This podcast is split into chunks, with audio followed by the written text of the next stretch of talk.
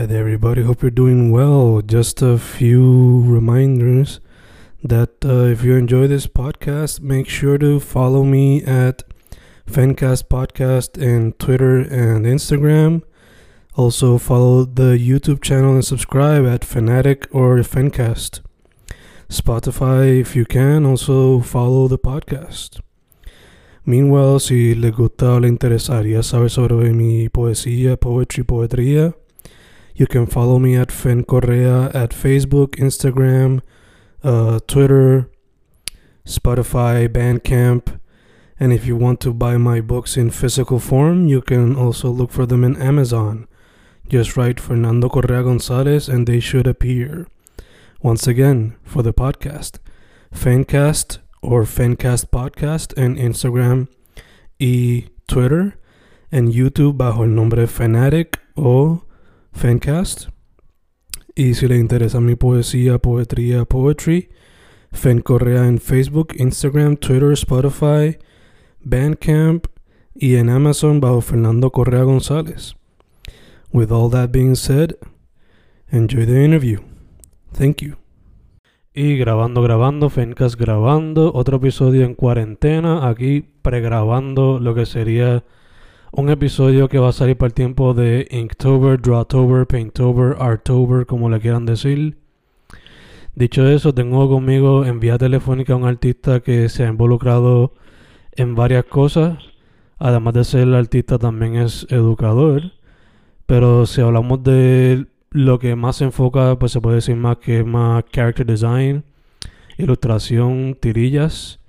Pero dejaré que él mismo se presente con quien estoy hoy. Saludos, buenas tardes, Fen. Estás con Franchi Morales. Este, un placer estar en tu podcast. Lo había escuchado anteriormente y he escuchado a algunos de mis amistades también participar en él. Y pues, aprovechando la oportunidad y agradeciendo también la oportunidad de estar contigo en este día. Gracias a ti por haber dicho que sí. Eh, primero que todo, vamos al mambo. ¿Por qué, Vale que sí. por qué el arte visual, específicamente lo que son los cómics, las tirillas, character design, ese tipo de cosas? No sé, Stephen, este, yo, yo creo que yo he explicado esto un montón de veces en otras entrevistas y no es por, por que, que sea repetitivo, es que cada vez encuentro cosas nuevas que a veces este, cuando soy, cuando era más joven pues me enfocaba en una cosa, después voy diciendo otras cosas, pero te voy a ser honesto, lo visual siempre me atrajo desde que era pequeño.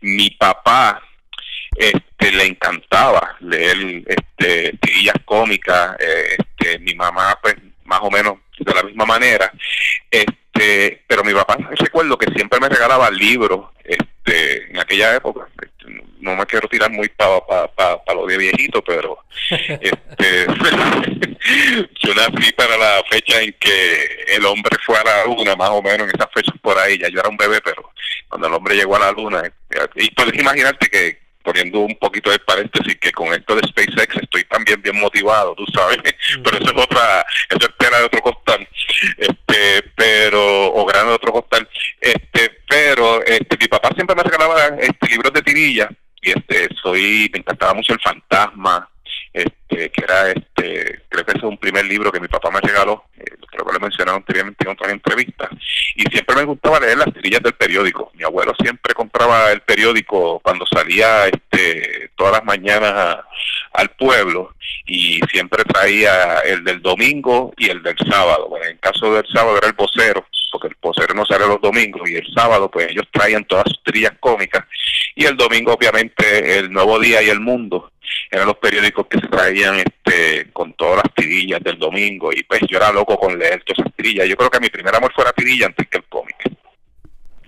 Ok, ok. Me encanta que mencionaste el periódico porque no iba a ser la pregunta que te iba a hacer next, pero como quiera la voy a hacer.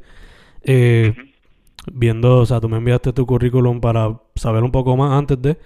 Y vi que creaste el isleño que duró del 2010 a 2013. Eso te pregunto, ¿cómo se dio esa oportunidad? ¿Cómo fue el proceso creativo? Y antes de que conteste eso, ¿eso era todavía para el tiempo en que era una tirilla por día o era semanal?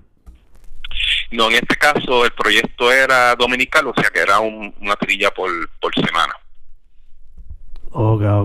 Este, era parte de un éramos un colectivo más bien, pero este, pero también era parte de un segmento del periódico que ellos querían este traer tirillas cómicas y el enfoque era que por lo menos la mayoría de las tirillas este, fueran hechas localmente. Habíamos otros creadores, este, si puedo decir los nombres, que los tengo siempre en mi memoria, siempre David Álvarez, que fue obviamente la persona que estaba organizado, organizando este, este colectivo, este fue el que el periódico lo llamó porque él pues, ya tenía la él ya estaba trabajando en el periódico El Nuevo Día haciendo Jenny. Este que era una tirilla que pues no sé si toda podría decir que era bastante popular en algunos de los lectores del periódico. Este estaba Reinaldo León Reinaldo León se le conoce más mucho más como animador de las animaciones que se proyectaban en Sunshine que él hacía estas animaciones que salían en Sunshine hecho de Sunshine Logroño este, pues él trabajaba esas animaciones, pues también era caricaturista y también se le conoció como parte del proyecto de, ah, ahora mismo no recuerdo el nombre, pero esta era una tirilla que era de una familia, este, y él llegó a hacer una animación que era que nada más o menos como una imitación, como decir de los Simpsons, Family Guy, pero un poquito más boricua. Este, también estaba trabajando Tico Jiménez, también otro caricaturista de tirilla que se llevaba mucho tiempo trabajando en primera hora haciendo una tirilla que se hacía diaria. Este, y entonces después se fue al nuevo día. Estaba Vicente Avilés, que es conocido como por el, creador del profe, y él estaba haciendo un este, para no tener conflictos con el periódico de primera hora que estaba este, teniendo el profe, pues él hizo el pequeño profe y hizo otra tirilla que se llamaba Los Verdosos. Y con otro caricaturista que aprecio mucho también, este, algunas de las oportunidades que he tenido en, en cuestión de la enseñanza fue gracias a Joseph Candelaria, que era también maestro de caricatura en la Liga de Arte, y él estaba trabajando en una trilla que se llamaba El Perro Tuerto. Y eh, éramos unos locos haciendo tirillas ahí este, locales, este, con el enfoque que, pudiéramos proyectar lo que era lo local. Y entonces, pues, este servidor que estaba trabajando con una trilla que se llamaba este, El Isleño, era este, una familia típica este, un núcleo de tres, de tres, papá, mamá y el nene, pero era bastante, en, el concepto era bastante boricua, clase media, este, problemas, situaciones y comedia también. Ok, ok, te pregunto, eh, yo sé que para cada pieza artística el proceso creativo es diferente, pero ya que era semanal, era, asumo que quizás era algo bastante ajorado debido a que pues una historia por semana pues por lo menos para mí sería difícil. Te pregunto cómo fue ese proceso. Pues mira, este, en esa parte tienes algo de razón. Obviamente tú tienes que tener una historia, o, o una tirilla de tres, de tres paneles o cuatro, según el espacio que te den, y eso es sí o sí. Una vez tú haces ese contrato, eso es sí o sí, ya no, tú sabes. El único que te puede parar una tirilla, que nos pasó varias veces, era el periódico, que podía decir, mira, este surgió algún evento especial, este ustedes saben que el, que el periódico pues, es un medio de noticias, no necesariamente un medio tanto de entretenimiento, esos suplementos solamente para los domingos, pero este cualquier evento que fuera especial, este un evento este obviamente fuera de ordinario o inclusive también pues vamos a hablar claro, días de madre, días de padre, pues este, muchos de esos espacios se tienen que guardar para los anuncios. Y entonces, pues si el periódico dice, mira, esta, esta semana no va a salir este, la tirilla, este, va a salir la semana que viene. Pues, pues obviamente, pues este, ya eso es la cuestión del periódico, pero la historia tiene que estar. Recuerdo también que cuando fuimos a comenzar, debíamos tener lo que le llamaban un buffer, utilizando el Spanglish, que era más bien tener como una o este, bueno, una no, debemos tener como tres trillas o cuatro adelantadas. Tenemos que tener cuatro trillas adelantadas. O sea que eso también hacía el país un poquito más, más tranquilo en cierta forma, porque raras veces, te voy a ser bien honesto, raras veces yo entregaba una tirilla que yo dijera, esta es la de este domingo. Casi siempre tiraba la tirilla, entregaba la tirilla semanal de la que iba a ser dentro de dos domingos, por decirlo así o el próximo domingo adelante, porque ya las tirillas estaban bastante adelantadas. Que en ese aspecto, pues aunque al principio fue un poquito fuerte hacer ese buffer, porque cuando nos dijeron sí, esto sale la semana que viene, ah, y by the way, queremos que tengan cuatro tirillas ya ready. y eso fue como ya tú sabes, corriendo este hacer la tirilla. Sí, sí, que tenías que ahí a coger, romperte la espalda ahí en el boceto, ahí metiendo mano. Eh, pero entonces, obligado a esa experiencia, pues fue algo totalmente diferente a lo que quizás es la vida regular. Eso te pregunto, por lo regular, ¿cómo se ve tu proceso creativo? Pues mira, mi bueno que me hagas esa pregunta, porque me había quedado, eh, creo que la parte también importante de esto, a diferencia de los que hacían tirillas quizás en los 80, este, y quizás un poquito más adelante, porque hay tirillas en Puerto Rico, se han hecho tirillas locales desde hace tiempo, creo que desde los 50 y 60 se han hecho, este, según algunos historiadores me han contado y, profesores que son este, que estudian el tema, pues este creo que este, la ventaja de nosotros es lo digital. Te voy a ser honesto, yo trabajé todas las tirillas. Bueno, yo me yo aprendí a trabajar digital haciendo las tirillas. Este, de hecho, por eso fue que compré mi tableta. Yo dije, esto yo tengo que hacerlo este, de una forma más rápida, más eficiente. No que no hubiera trabajado digital anteriormente, pero anteriormente por lo general lo que yo hacía era que hacía un dibujo en lápiz, después lo hacía en tinta, lo escaneaba, le daba color, este, o sea, digitalizarlo, escanearlo y darle color digital y entonces pues enviarlo, pero es un proceso que es bastante lento. Este, y pues obviamente comprar en esa época pues este, no estaba tanto como los iPads, eso todavía no existía, pues lo que utilizábamos más bien eran las Wacoms. Y tener una Wacom con pantalla digital, eso era prohibitivo. Sea, tú dibujar directamente en una pantalla. Eso costaba casi dos mil pesos.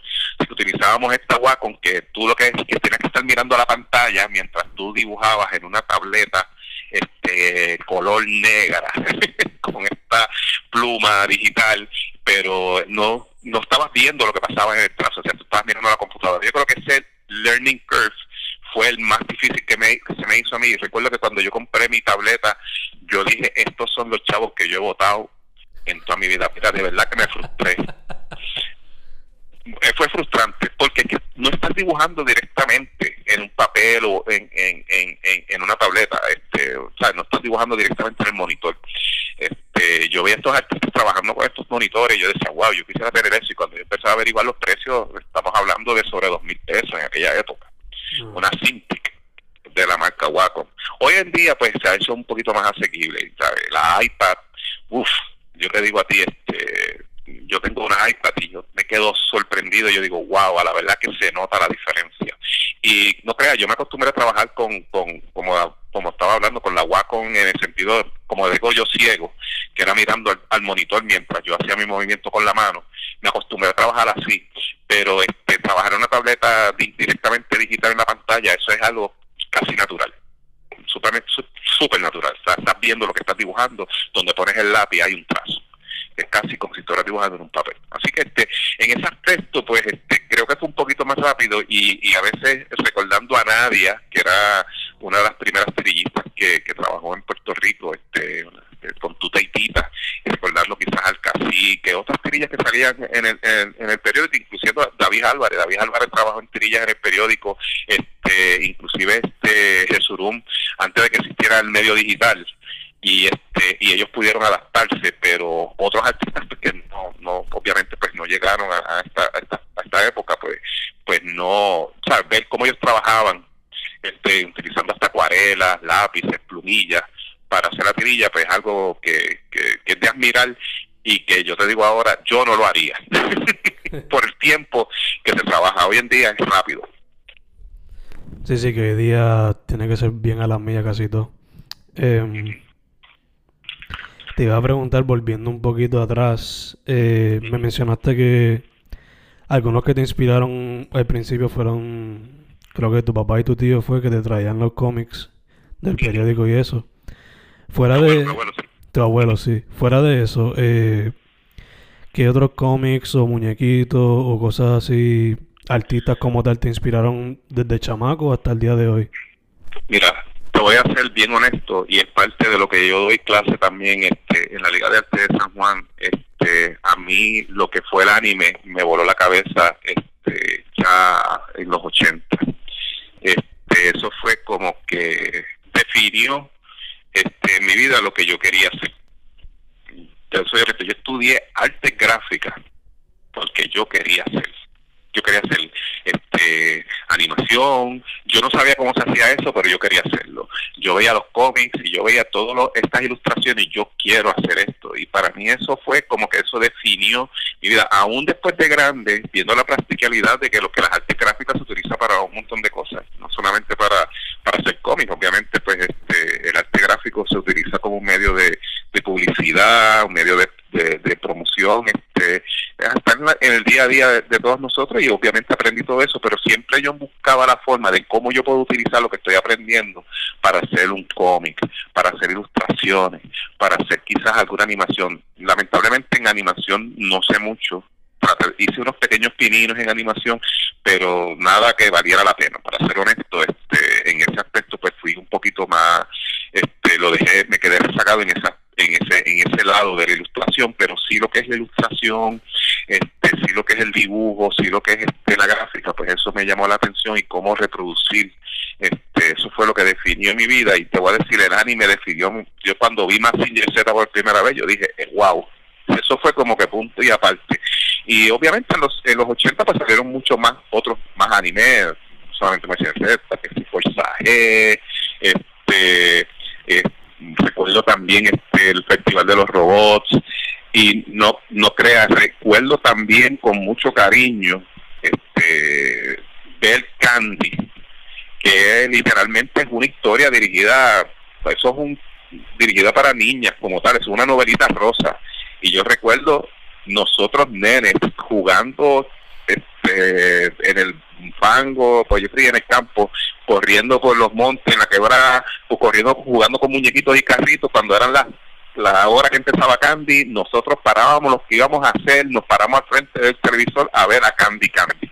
Así que, este, no sé, este, es que el, la, información visual del anime era tan diferente, era como que muy diferente a los muñequitos que veíamos antes, como de Bob Bunny, que no, a mí me encanta Bob Bunny, me encanta la, animación occidental, pero fue algo nuevo, para mí fue algo nuevo y, como que yo dije, wow, yo quiero aprender a hacer esto y, y por eso es que muchas de las pues, este, retomé eso después cuando empecé a trabajar en, en, en, la Liga de Arte para dar clases de caricatura, más bien con énfasis en el anime y en el manga, mezclando, obviamente como se está dando hoy en día, con, con este con el estilo occidental. Hoy en día, este, y eso ha cambiado, pero este, tendría, eso es una conversación de otro día de cómo los estudiantes que yo he tenido durante todo, casi, podría decir como de 8 a, a 9 años que yo he tenido durante en la liga, han cambiado en el estilo y lo que están buscando eh, con respecto al anime y también con lo que la, caricatura occidental y cómo se están mezclando. Eh, te digo, este, eh, volviendo atrás y recopilando, porque ya estoy divagando un poquito, este, creo que el anime este, fue wow, lo que como que explotó en un momento y yo dije, esto es lo que yo quiero hacer. Nice, nice. De hecho, ya que menciona tu parte educativa, te pregunto, ¿cuáles serían los tres animes que tú recomendarías a tus estudiantes si quieren como que digerirlo? Pues mira, este, como mis estudiantes son adolescentes, este, yo siempre tengo una listita, yo tengo una lista de, chicos, adolescentes y adultos. Este, porque el anime, aunque se proyecta como algo para chicos o para jóvenes, este, hay muchos temas variados y hay temas que son quizás un poquito más fuertes y por eso trato de dividirlo un poquito. Este, para los niños, pues te voy a dar tres. Para los niños yo recomiendo mucho este One Piece y me gusta mucho One Piece. Y te voy a ser honesto, no soy tan fanático del anime, pero sí soy bien fanático del manga. El creador de One Piece es un artista consagrado. Yo veo ese manga y yo digo, wow, este tipo sabe lo que está haciendo.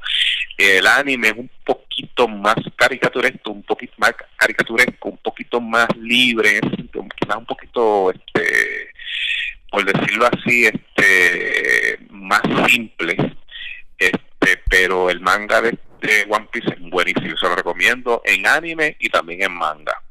Este, y porque ese de los niños, pues ahora que está nuevo, está surgiendo, pues recomiendo mucho también este My Hero Academia. el arte en los dos, en el anime y en el manga son exquisitos, muy buenos, muy buenos. Para adolescentes, este, no quizás, quizás porque el tema es un poquito de este personaje la historia es un poquito más, tiene un aspecto un poquito que son un poquito más dentro del suspenso y quizás del horror y el gore, este Full Metal Alchemist. A mí Full Metal Alchemist, cuando yo vi Full Metal Alchemist, yo me quedé como que wow. Eh, todavía ahora mismo te lo estoy diciendo y se me están parando los pelos. Porque ver cada capítulo, cómo se iba desarrollando esa historia de los hermanos Helblick, de cómo ellos, este, cuál fue lo que ellos hicieron, por qué, este, no quiero dar spoiler, por eso es que le digo, ellos cometieron un error que los que define la historia completa en todo en toda la historia del manga y del anime.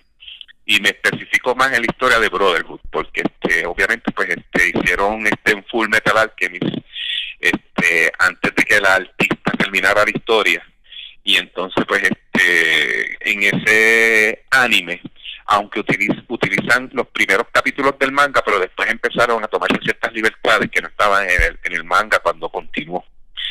Este, pero no deja de ser un buen anime, fíjate, yo lo he visto los dos y me gustó, pero Brotherhood en realidad pues es mucho mejor porque tiene que ver mucho más con el manga, con más con la esencia de lo que la creadora del manga quiso hacer con la historia, y entonces pues este pues, el anime de Brotherhood se lo recomiendo, wow, es que a mí me hizo reír, llorar, se me pararon los pelos, es una historia bien completa, muy buena, y las películas también.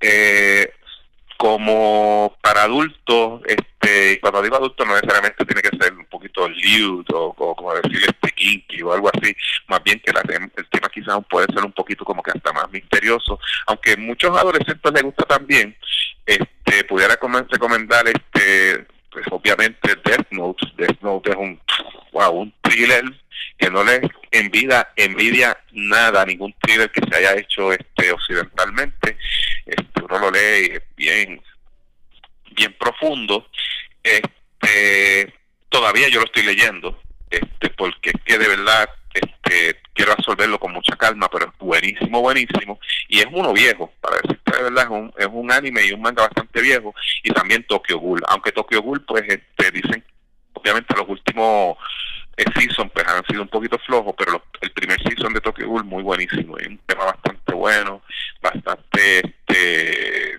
gore, misterioso y tiene una dentro de lo que es la rareza de, de, la cultura japonesa, pues tiene muchas cosas que uno se puede identificar en cuestión del género del terror y que se ven también en otros géneros que son más conocidos acá en, en nuestras costas.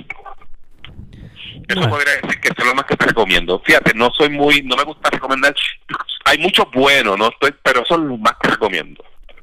Ok, ok, nice, nice, nice. So, dos preguntas más sobre anime, pero la primera, una fun. ¿Cuándo tú ves que se acabe One Piece ya? es que está tan, tan, tan, tan bueno, pero eh, el artista es bien prolífico. Yo los, los sigo, no, porque no lo seguía, todavía lo sigo, lo que pasa es que ya no está subiendo muchas cosas en YouTube. Y el, el artista es una máquina. Ese, ese, ese, ese caballero, que decirle este y tenga, este es una máquina. Y pues me imagino que cuando se canse o cuando ya diga ya, este y aún así tengo mis dudas, no la voy a pasar como Toriyama con, con, con Dragon Ball, que, que ahora mismo pues él no lo está haciendo, pero este obviamente sí tiene que ver con lo que se está haciendo el proceso creativo, porque obviamente es su creación, pero pues por eso es que Dragon Ball todavía sigue haciéndose, pero ya es otro artista que lo está haciendo, pero en el caso de One Piece me preocupa que hasta que nunca termine, porque yo creo que si él se cansa y la gente sigue pidiéndole cosas, pudiera ser que él consiguiera otra persona que dibujara igual que él y lo siguiera muy para abajo. Este, no sería la primera vez, como te dije, ya Toriyama lo ha hecho, así que wow, no veo fin en One Piece, de verdad que no. sí, porque por ahora tengo entendido que hasta el más largo por ahora, ¿no? Sí, sí, es el más, el más largo, se conoce hasta ahora. Chach, se está... Por eso a mí me da miedo hasta meterme a ese mundo. Pero...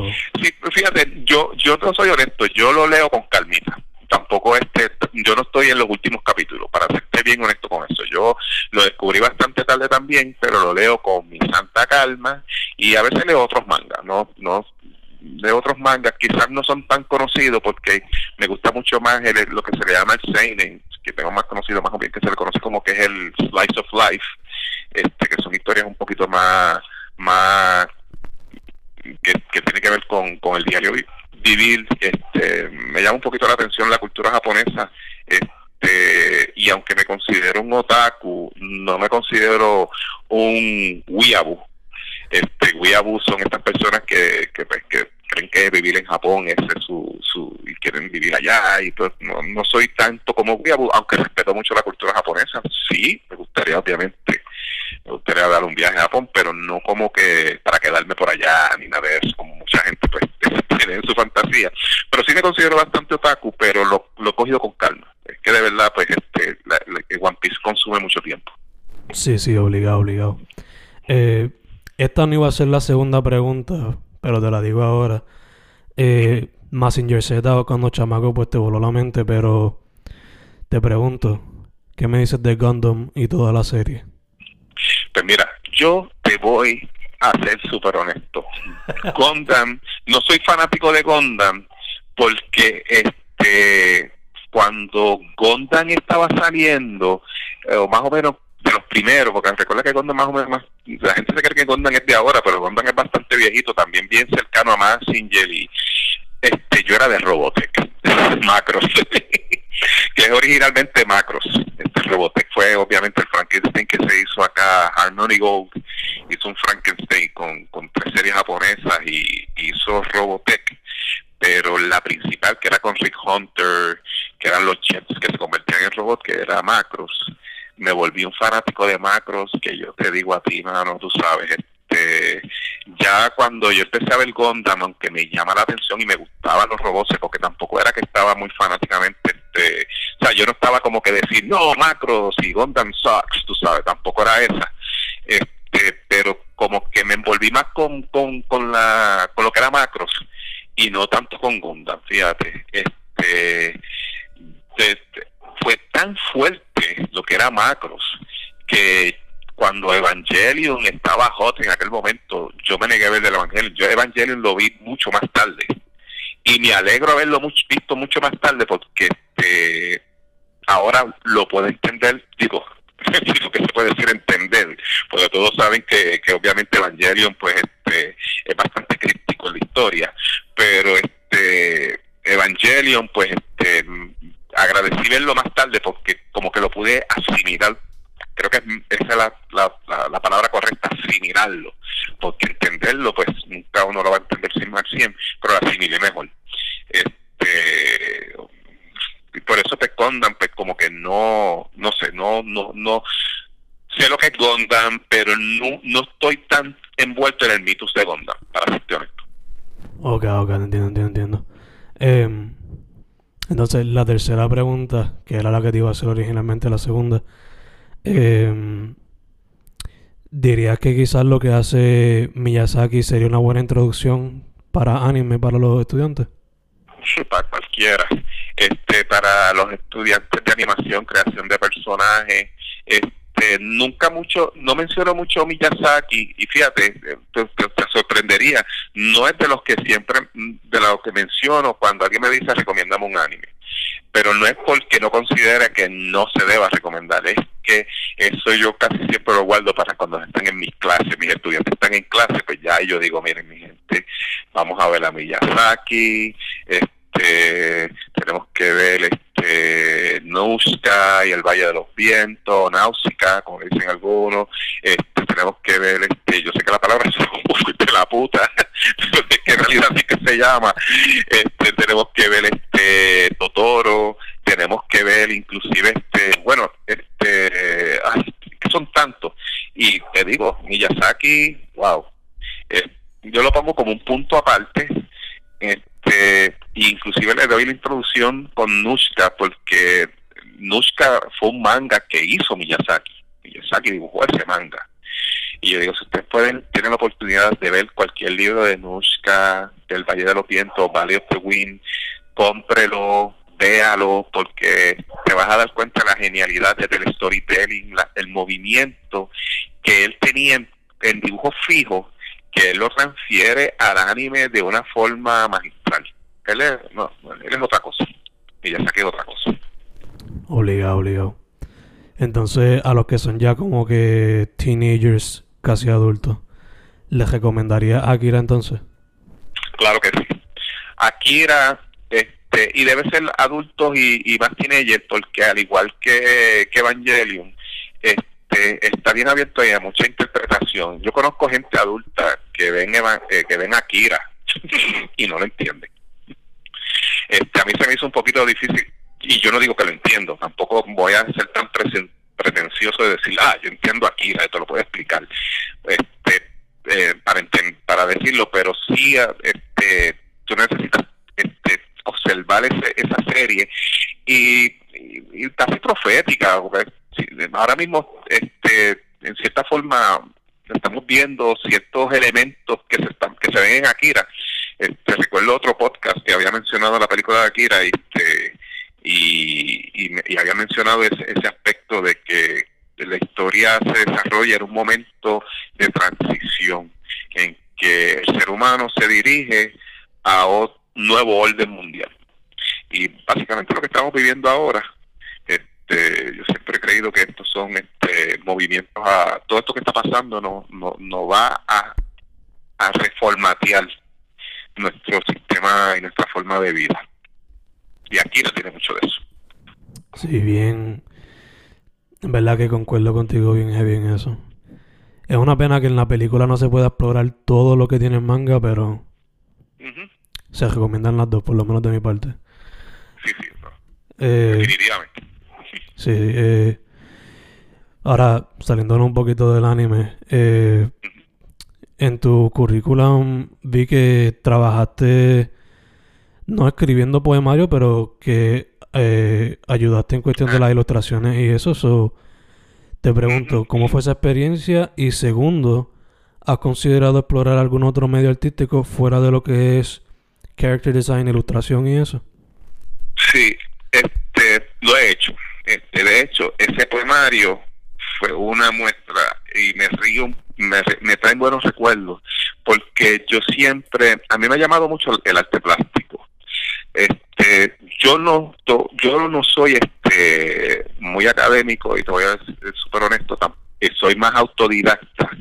No estudié en la central, no estudié en artes plásticas, este, y lo digo a mucha gente me dice, ¿cómo tú estudiaste en la central? Yo solo digo, yo no, yo no le, no, no, engaño a nadie, no hablo claro, mira, yo no estudié en la central, no porque no, no quería o no, no, o no pudiera, tuve muchas oportunidades, pero Mm, yo vengo de nosotros este yo mi origen es pobre yo soy de, clase media baja o por lo menos este mi origen de clase media baja este mi papá era un trabajador de cuello azul este él siempre creía en mi arte tengo que ser honesto yo sí muy, tengo mucha suerte en ese aspecto porque aunque mi papá era un hombre trabajador de construcción este también trabajaba electrónica carpintería era un tipo que trabajaba todo.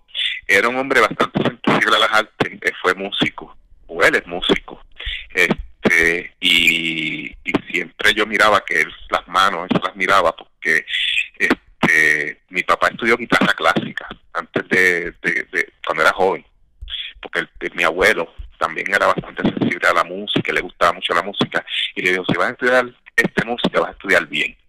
Y lo puse a estudiar guitarra clásica, y este, y mi papá es tremendo guitarrista, pero sus manos ya no le responden igual por el trabajo, son unas manos recias, este, ya no son unas manos delicadas, aunque este, toca la guitarra muy bien, este, pero no creo como para hacer para para ser clásico no. Entonces, este, él bastante sensible y él siempre me decía, chico, tú puedes, si tú puedes sacarle provecho a ese arte que tú tienes, desde que yo era chiquito él siempre me apoyaba.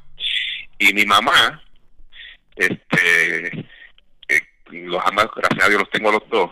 Recuerdo que cuando yo dibujaba era mi crítica más fuerte. Ella era la que me criticaba todos los dibujos y ella no me ella, o sea, cuando hay papás que le decían, ay, qué lindo, ay, qué bonito, no, mi mamá era la que decía, ay, esos ojos se ven más feos.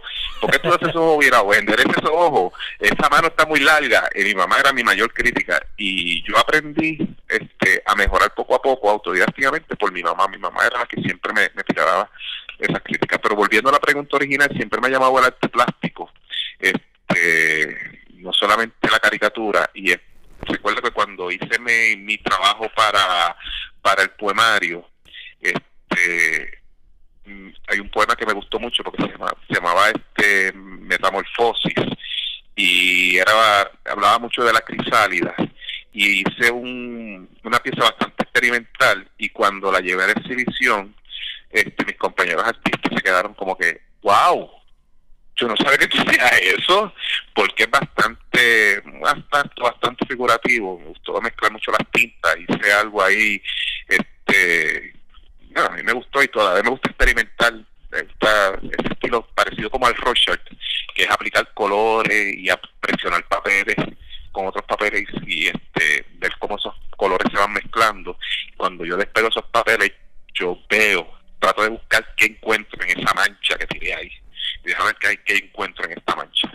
Y hay algunas piezas que, que cuando trabajo de esa forma, pues este, me gusta, o sea, mezclo, mezclo los colores, los tiro y entonces este, hago como, como hacen las personas que leen las cartas o, o leen los caracoles o los huesos, lo tiro y después busco qué, qué interpretación le doy a esto, pues más o menos así, casi este místico, de verdad, te soy honesto, es bastante místico. En ese aspecto y me encanta eso. Este, no sé, porque desde pequeño pues, me envolvía mucho eso de la, de la religión. Este, hoy en día soy un poquito escéptico este, y casi, no, por no decir ateo, más agnóstico que otra cosa, pero este pero sí me, me gusta esos elementos místicos este, a la hora de trabajar. Creo que hay una conexión ahí espiritual, aunque sea espiritual consciente un colectivo general, no tanto como un Dios este, en una nube, ¿entiendes? este pero sí tiró los colores y entonces cuando hice esa pieza para el poemario pues a muchos les llamó la atención modesta parte yo mismo me quedé sorprendido de lo, de lo que yo, entregué y yo dije yo voy a seguir experimentando con esto. Este y cuando trabajo lo plástico es bastante separado por tiene tiene algunas similitudes porque obviamente utilizo elementos de ilustración pero trato de separarlo de lo que es la caricatura y el concepto del anime o el cartoon y el cómic. Siempre trato de separarlo lo más posible, que no sea lo mismo. Ok, ok, Sí, sí, que entonces, este, en el futuro, digo, si no lo haces ya, ¿verdad? ¿Te gustaría seguir estoy haciendo. Y tengo piezas guardadas que no, no enseño mucho, este, las tengo guardadas. Con el futuro las voy a ir sacando poco a poco, este, pero sí, este, sí, yo actualmente me, me, me gusta trabajar esa, esa, ese, ese elemento también de plástico. Nice, nice, nice. Entonces, ya que esto va a salir para el tiempo de Inktober, Drawtober, Artober, whatever. Exacto. como dicen los españoles. Exacto, exacto, exacto. Ya que esto va a salir para ese tiempo, te tengo que preguntar, eh, primero, ¿qué piensas de ese tipo de reto? Y segundo, ¿lo has hecho? ¿Lo has considerado? ¿Lo harías? Lo, lo he hecho. Este, el, el año pasado cumplí el reto completo. Este, yo digo que hice un poquito de trampa, porque lo hice como lo que se llaman son sketch cards. Trabajé sketch cards este, y las trabajé en rojo y en negro, y el tema decidí trabajarlo en perfiles. Todo lo que dibujé, todas las caras, el rostro, o no solamente rostro, podían ser también este, elementos de fantasía, pero todos estaban dibujados en perfil eh, hice el prompt o el listado, perdón, el listado lo trabajé con mis estudiantes, este, porque en ese momento recuerdo que eh, Jay Parker, que es el que hizo, obviamente, el originador de, de, Inktober o Tinture, no había puesto el prompt todavía, y entonces pues nosotros los estudiantes, este, con mis estudiantes en la, en la clase, pues vamos a hacer un prompt entre nosotros. Hicimos un prompt y el resto era que todos los estudiantes lo iban a hacer. La mayoría de los estudiantes no lo terminó, algunos lo comenzaron, algunos lo, lo llevaron a la mitad, este, pero como obviamente yo quería enforzar eso a los muchachos, oye, vamos a hacerlo, pues yo me mantuve haciéndolo y siempre los llevaba. Para ver quién se animaba, logré animar a algunos otros más, y inclusive les sugerí, vamos a hacerlo en Sketchcard, es una tarjeta pequeña, este, dos y media pulgadas por tres y media, chico, mano, tú puedes hacer eso este, en un ratito, no tiene que ser algo tan elaborado, y, y, lo hacemos. Y yo lo trabajo en ese formato, en, el formato Sketchcard, las, las, inclusive las, las escaneé para hacer un pequeño libro que iba a estar estrenando obviamente este, en lo que sería Comic Con y algunas actividades que se iban a dar en el verano, pero obviamente pues el COVID-19 pues este, este hizo salir agua muchos de esos planes, este aunque todavía puedo hacer este imprimirlo y a ver si pudiera hacerlo por medio de Patreon o alguna especie de, o sea, venderlo de forma este por internet o, por correo. Así que siempre las alternativas siempre van a estar, pero todavía no, he, no, no lo he montado. Por el arte se hizo completo, hice las 31 piezas y creo que hice unos bonos también, porque habíamos hecho los bonos con los estudiantes. Vamos a hacer un bono.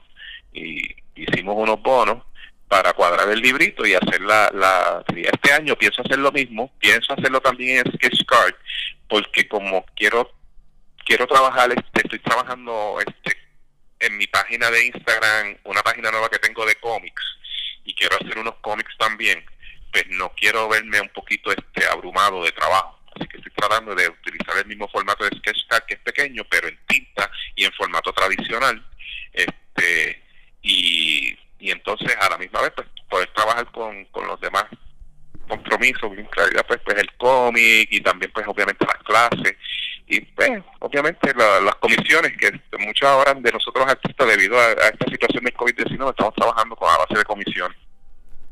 Ok, ok, ok. De hecho, perfecto que mencionas eso porque si va a ser la próxima pregunta. Eh, obligado te ha afectado de manera negativa, pero la situación esta de la cuarentena, ¿cómo te ha afectado positivo y negativo? Bueno, tengo que que ha sido de las dos. Recuerdo que al principio de mi de la cuarentena yo me asusté bastante.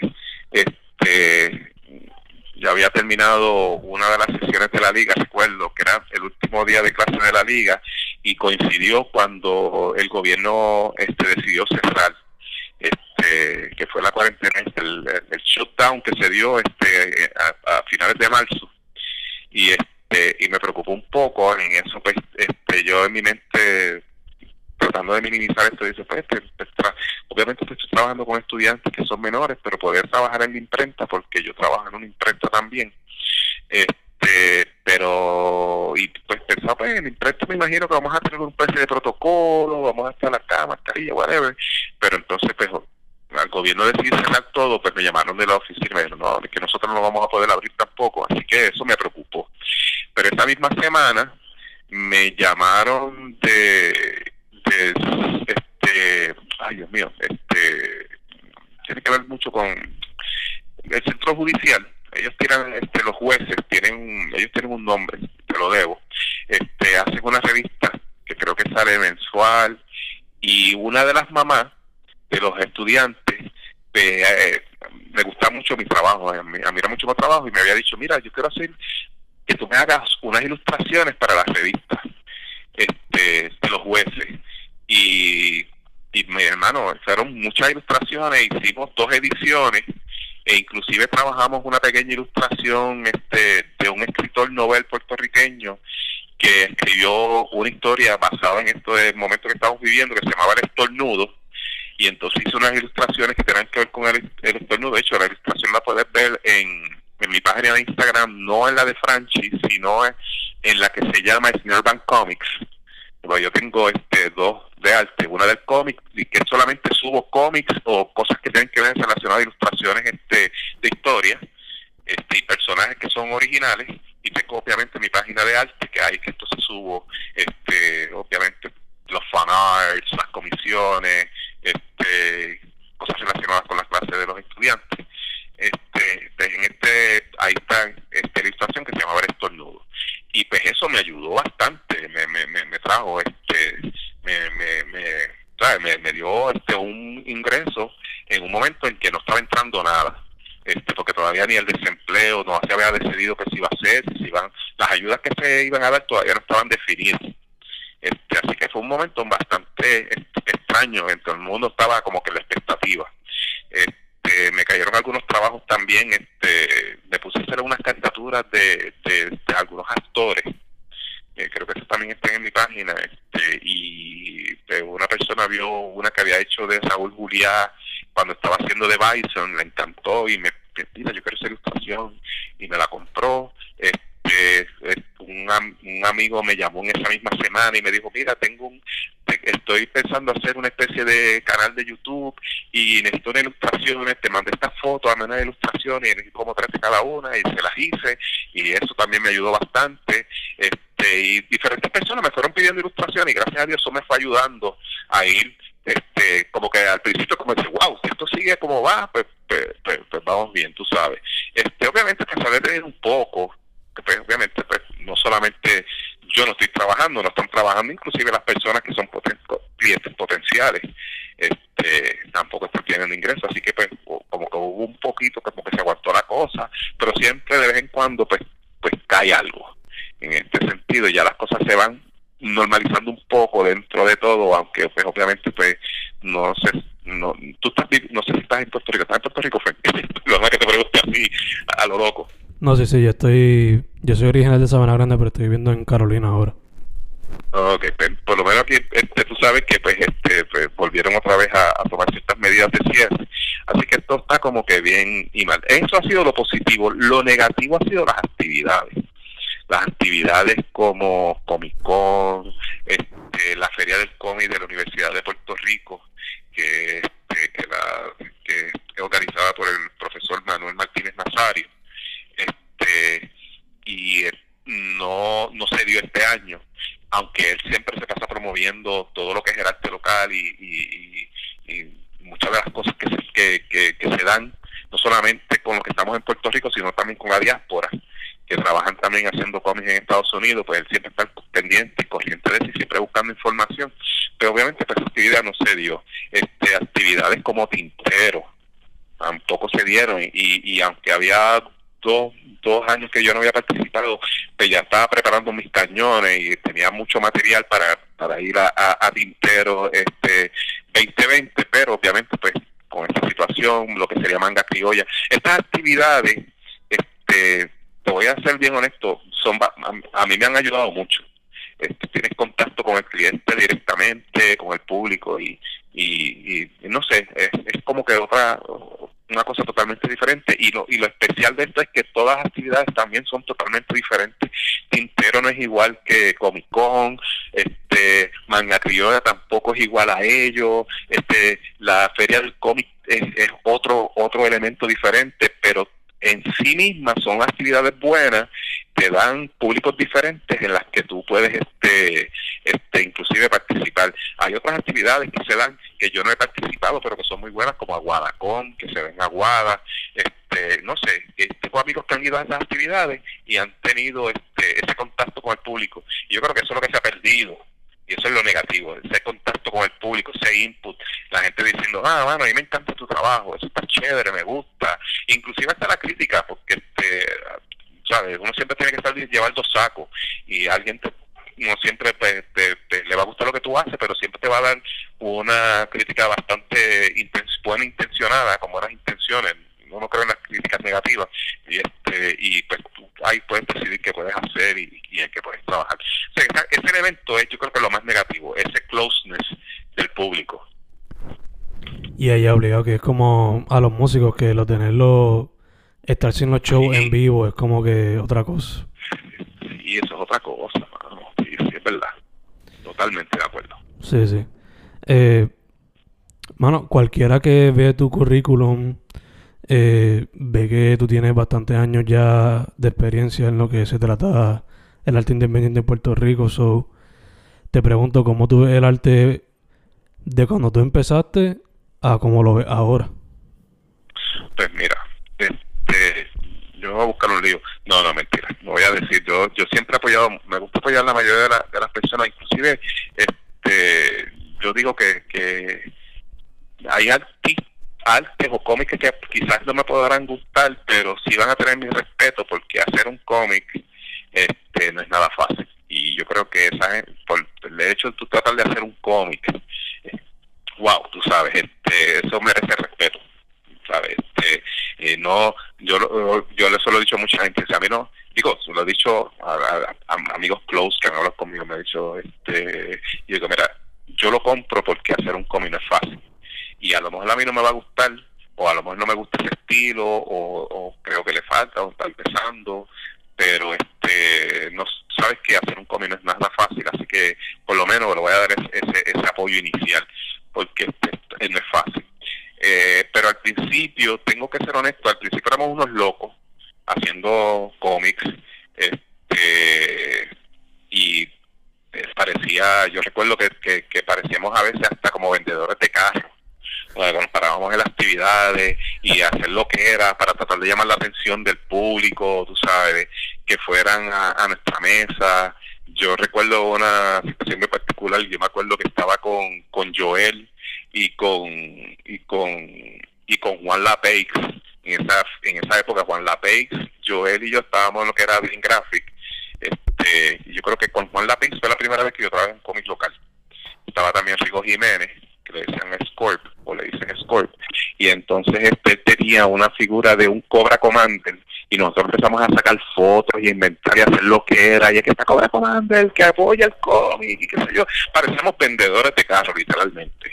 Era como que este, este, Este, llamando la atención de, la gente, este, y, y, no sé, ese, ese ambiente ha ido cambiando un poco, porque la calidad del arte pues ha ido mejorando y entonces la gente pues ya no se deja llevar más por, por gritos o quizás este mírame aquí estoy cómprame sino que ya la calidad del arte y de la historia ha mejorado tanto que ya ya tienen fans, hay personas que van directamente a, mira, viene a buscar esto, viene a buscar tu cómic porque lo vi que ya lo tenía ready y lo quiero.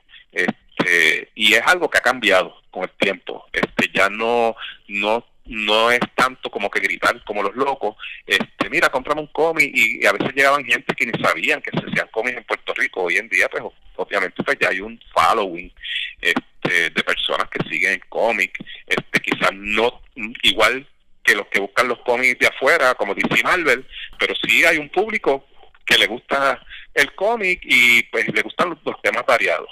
Este, todo nos pasó después cuando estábamos trabajando lo que sería en, en Comic Algaro, este, en esa fue, no, este, estábamos trabajando este, Joel Cheese, que era Cheese, este, Miguel Sanjul Joguelo, este, y estaba yo también, entonces ahí fue que, salió lo que era el Jíbaro Samurai, este Doctor Casco, este hacía un cómic que se llamaba este, yo hice uno que se llamaba este eh, Warhol Truck, que era un poquito más pero Yo creo que de todos los cómics era el, más malo, porque, para ser honesto, Doctor Casco y, y Doctor Casco y Ibero Samurai fueron este, cómics que la gente buscaba y le encantaba. Eh, entonces lo, hacíamos como una especie de, compendio, en el sentido de que a veces pues, el cómic del Jíbaro Samurai, pues vamos a hacer todos historias del Jíbaro Samurai y yo hacía una historia de Jíbaro Samurai, Joel hacía una historia de Jíbaro Samurai, y obviamente Gelo pues hacía la historia principal de su de su cómic. Este, por ahí fue que salió lo que se llamaba Don este, creo que se llamaba Don Algaro Comic, y, y en este pues hacíamos historias cortas que no, eran este, historias que, que en realidad pues este, eran autocontenidas pero no eran con continuación.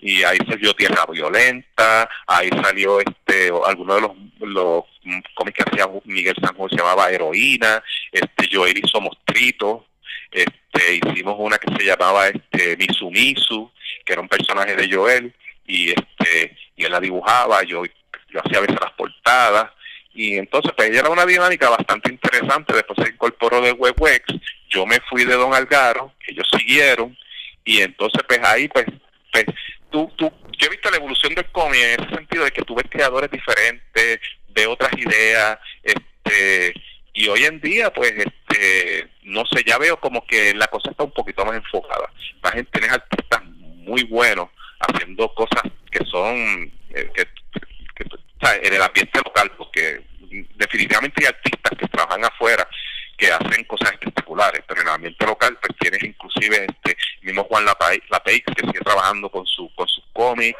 tienes a, a, Miguel Sanjurjo que sigue haciendo su libro Samurai, Joel haciendo su su Doctor Casco que, que, que tuvo resurgir, tratando de resurgir nuevamente y está saliendo bien duro, este ahora estaban antes también, tenés a una Rangeli haciendo este este non-pack, pero antes que eso ella había hecho una un cómic que se llama Saving Point, este y perdonen si me olvido de alguno de los nombres de algunos de los cómics, pero es que son muchos y, y, y están saliendo buenos. ¿sabes? Muchos creadores, Wildfly, ahora que me acuerdo, yo ayudé a este muchacho a hacer un cómic de Wildfly, este, hice una tirilla de caricatura del personaje dentro del cómic este, de él y veo que muchas personas siguen entrando y ya tú estás viendo como que se está profesionalizando un poquito más, tú ves muchas portadas a color, este, de mucho este contenido, ¿sabes? cómics de más de 20 páginas, tú me entiendes, este, ¿sabes? Y buenas historias. Los otros días compré un cómic que se llama Non-Pack, que es de Rangeri García, que es la que trabaja de la nada. Y, y wow, a mí me encanta ese cómic, ella lo sigue haciendo por Instagram, todo lo, este, le, da update y son son unos cómics que, no le envidian nada en historia a cualquier cómic este, extranjero, de verdad que no. Yo creo que está, se está avanzando bastante. Sí, sí, que está tomando más forma de lo que se puede considerar quizá, entre comillas, una industria formal. Eso es así. Nice, nice. Y mi disculpa si no recuerdo cualquier otro título de, de, cómic a, cualquier creador. Mis mi respetos a todos los creadores locales de cómics de Puerto Rico. Este, creo que, vamos a seguir haciendo lo que estamos haciendo y yo creo que, vamos a llegar lejos. Obligado, obligado. Eh, mencionaste ahorita que estás considerando tirarte otra vez en octubre, pero y estás bregando unos cómics y eso. Te pregunto, ¿qué proyectos nuevos vienen? Para recapitular? Pues mira, yo no, yo no hablo como que de proyectos nuevos porque estos proyectos son bien, son cosas que yo siempre he tenido en lo que le llamaban el, lo que le llaman el back burner. Tú sabes que este, todos los que somos personas que somos creativas, no, a veces decimos, la gente piensa, ah, eso es un proyecto nuevo porque es cuando lo sacan, pero yo siempre he dicho que todos esos son elementos, son, son embriones, este, que uno ya tiene ya, este, guardaditos en la nevera y los va descongelando poco a poco para que vayan desarrollándose. Este, yo yo había hecho una historia hace tiempo que se llamaba Lucy Fury. Este es un cómic bastante irreverente, tú sabes, este un poquito tongue and cheek y quiero seguir ese ese cómic. Este hay otro que estoy trabajando actualmente que es un poquito más suavecito en cuestión más como manga. Me gusta trabajar ese estudia tipo manga, este tipo más este caricaturesco, un poquito más cómico en, ese, en el evento se llama este Mi amiga tiene cuernos, creo que subí una, hice un cómic ya, este, porque lo hice como un ejercicio para mi salón de clase y este y aprovechando ese ese ese, ese formato de que están haciendo estos personajes tipo Monster Girls o Demon Girls que tienen cuerpo y cosas así, pues este inventé un hice un cuentito que se llama Mi amiga tiene cuernos, que también está en Snarebank. Es una historia bien cortitita, pero me gustó y quiero seguir desarrollándola. Este, y es algo que voy a seguir trabajando. Y hay otra que mm, este que la quiero trabajar bien. Este, me gusta mucho el elemento sci-fi, pero quiero trabajarlo criollo. Esto va a ser bien criollo, quiero que sea bien este lenguaje este popular, este, personas comunes, pero dentro del elemento sci-fi y psicodélico. Este, es una historia que siempre tengo en mi mente. Este, no te digo el nombre porque en realidad pues hasta que no no defina alguno de los personajes este, y hasta el nombre mismo creo que lo tengo todavía ahí en remojo y es una historia que siempre la tengo en mi mente y siempre este, escribo como que tips and bits en una libreta que tengo siempre escribo un, plot de algunas historias y es algo que voy a seguir seguir trabajando. Este y va a ser algo bien sci-fi psicodélico pero este quiero hacerlo bien bien regional tú sabes bien bien campechano, tú sabes, como hablamos nosotros, tú sabes, mira, loco, qué sé yo, y el Spanglish y todo utilizar todos esos elementos que siempre utilizamos en nuestro lenguaje común de Puerto Rico y moderno, tú sabes, este, eso es lo que quiero hacer en ese, en ese cómic. Nice, nice, nice, me encanta, porque siempre se mantiene un poquito de puertorriqueñidad. Eh, sí, es importante. Obligado. Eh, ya que eres educador y tienes varios años de experiencia en la escena de arte independiente, tengo que preguntarte, ¿cuál sería tu consejo para alguien que quiere meterse al arte ahora?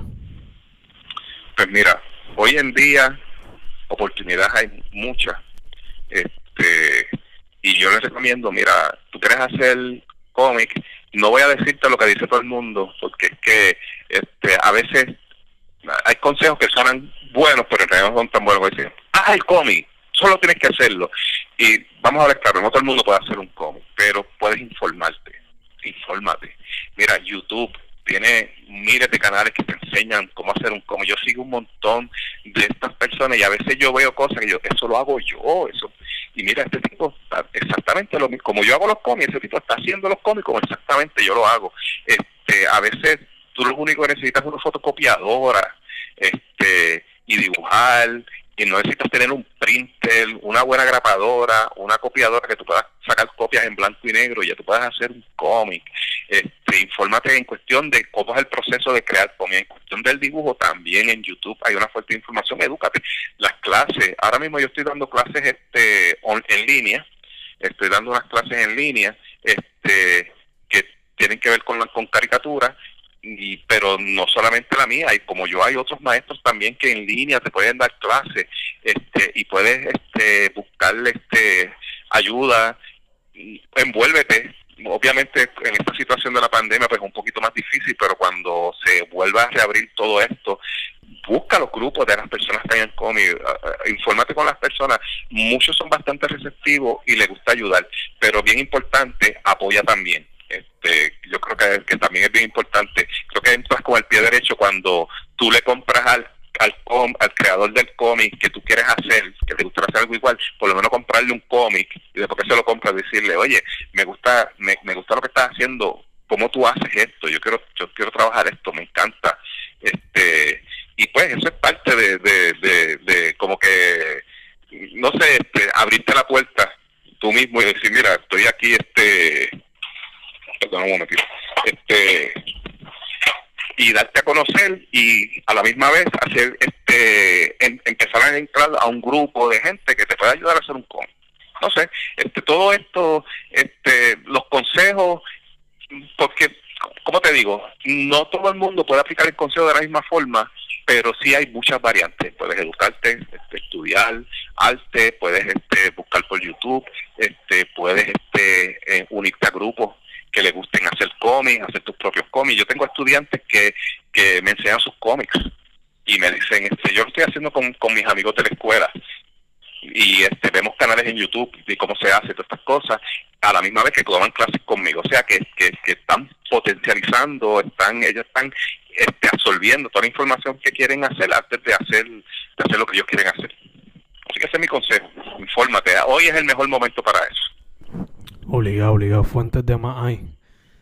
Exactamente. Entonces, ya hemos cerramos, pero antes de eso, ¿dónde la gente puede conseguirte para colaboración o simplemente hablar o lo que sea?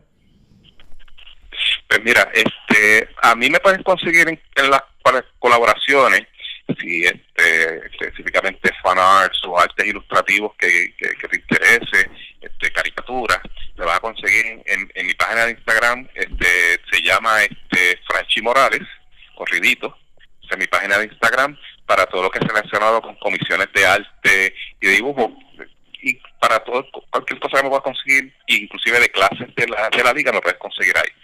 Tengo otra misma página también en Instagram, pero esta se llama Snarebank Comics. Esta es para que puedas ver mi trabajo, si te interesa comprar algún cómic de los que tengo ahí, porque todo lo que está ahí está disponible. Este, mucho de eso los tengo impresos para vender, así que puedes verlo y si te gusta algo, pues me puedes enviar este un correo de que mira me gusta tu cómic cómo puedo hacer para comprarlo y este y yo le doy toda la información o si algún tipo de proyecto que tenga en mente este ahora mismo se me olvidó mencionarlo, tengo a, otro pana que me, que me, que me llamó, que, que escribe Macabro, Francisco Cruz, creo que se llama, este, vamos a hacer este, este, él hace cómics de terror, se llama Macabro, y creo que ya hizo el tercero, pero van a hacer el cuarto, y me llamó los otros días y me dice, mira, yo creo que te hagas un cómic conmigo, y ya pues vamos, vamos a darle, vamos a darle, y este, y entonces pues, está escribiendo una historia para entonces yo ilustrarla. si a alguien le interesa este el, el, el que yo le haga un cómic, pues puede ver mi arte en las dos páginas y pues si le gusta lo que ve, pues me puede conseguir ahí mismito. Este, en las páginas me envió un mensaje, mira mano, me gustó tu arte, me gustaría que hicieras una historia conmigo, algo y siempre se puede bregar algo. Nice, nice, nice, nice. Perfect. Eh, ahora sí, la última pregunta. Eh, se la robé a Snoop Dogg, él la hace con música, pero yo te la voy a hacer con arte visual. So, imagínate que estás en una isla desierta y te llevaste tres cosas. Estas tres cosas son eh, un anime, una película animada y un graphic novel o manga. ¿Cuáles son esas tres que te llevaste? Wow. Me voy a llevar tres cosas. Un anime, este, si me fuera a llevar un anime, un anime como tal, me llevaría, me, llevaría, es que no sé, que siempre me, me, me, me encanta la historia, no sé por qué, Full Metal Alchemist, me encanta, me llevaría ese, ese, ese anime, Full Metal Alchemist, porque de verdad que siempre encuentro algo nuevo a veces cuando lo veo. No lo veo mucho, pero cuando lo veo, pues encuentro algo nuevo. Si me fuera a llevar una novela gráfica, wow, me fuera a llevar una novela gráfica, me voy a tirar un poquito, creo que me voy a tirar occidental. Me voy a tirar, me voy a tirar este un poquito occidental con esto y me llevaría este wow, me llevaría Inferno de Marvel eh, con Walt Simonson. Me encanta ese ese ese, esa historia que ellos hicieron, está en un libro, está en novela gráfica, un libro bastante viejo, se llamaba Inferno, que fue una miniserie de, de, de Marvel, y Walt Simonson, el arte de Walt Simonson a mí me voló la cabeza y siempre me ha gustado y me llevaría esa novela gráfica, tirándome un poquito más occidental. Este, ¿Otra cosa me dijiste? Una película animada. Una, una película animada. Wow, una película animada. Wow, esa sí, si es una película animada, es que hay tantas buenas películas animadas, pero no sé, mano, yo me llevaría a Kira porque es que tradicionalmente, como se hizo esa película, hoy en día todavía se aguanta, mano. Con todo y lo digital que hay hoy en día, que todo lo moderno que hay, tú ves a Kira y tú dices, estos tipos estaban locos cuando hicieron esto. Todavía se aguanta, para los estándares de hoy, todavía esa película se aguanta, me llevaría a Kira de verdad que sí. Y si me y, y entonces de contrabando me llevaría una libreta y un lápiz por, la, por lo menos poder seguir dibujando. Sí, sí, obligado, obligado. Esa, esa, hice trampa ahí, eso no, eso no estaba incluido, pero esa me la llevo de contrabando para seguir dibujando una libreta y un lápiz. Sí, obligado, obligado. Nice, me encanta la variedad. Este. Bueno, otra vez para cejar Franchi Morales y en Instagram. ¿Y cuál era el otro? Starban Comics snare de, el snare de redoblante, snare, bang, corridito también, snare bang. Perfect, perfect. Pues antes de colgar, antes de terminar esto, primero que todo, gracias por haber dicho que sí. Em, segundo, gracias por lo que has hecho por la escena y por pasarle tu conocimiento a los chamaquitos. Eh, gracias a ti por la invitación, chico, mano. De verdad que me encantan estos podcasts y esto, esto, esto está chévere, mano. De verdad que sí. Gracias, gracias. Eh, tercero, mascarilla y hand sanitizer siempre que pueda. Y... Obligado. Mi esposa hasta me compró un, un, face shield. Yo uso face shield también ahora. Ah, diablo, diablo. Como en la NASA. Sí, ya tú sabes. Blindado. sí. Y cuarto, para adelante siempre, hermano, para adelante siempre. Igualmente, Fren, este, mucho éxito con tu podcast. Este, me encantó, me encantó este, esta entrevista, la pasé súper chévere, la pasé súper super cool. De verdad que sí, este, lo disfruté un montón. Este, y nada, pendiente también a lo de tinture, voy a ver qué hago con tinture. nice, nice, nice. Pues, Fencast en tiempos de cuarentena, esto va a salir para octubre con Franchi Morales. Muchas gracias otra vez más. Gracias a ti, papá. Cuídate.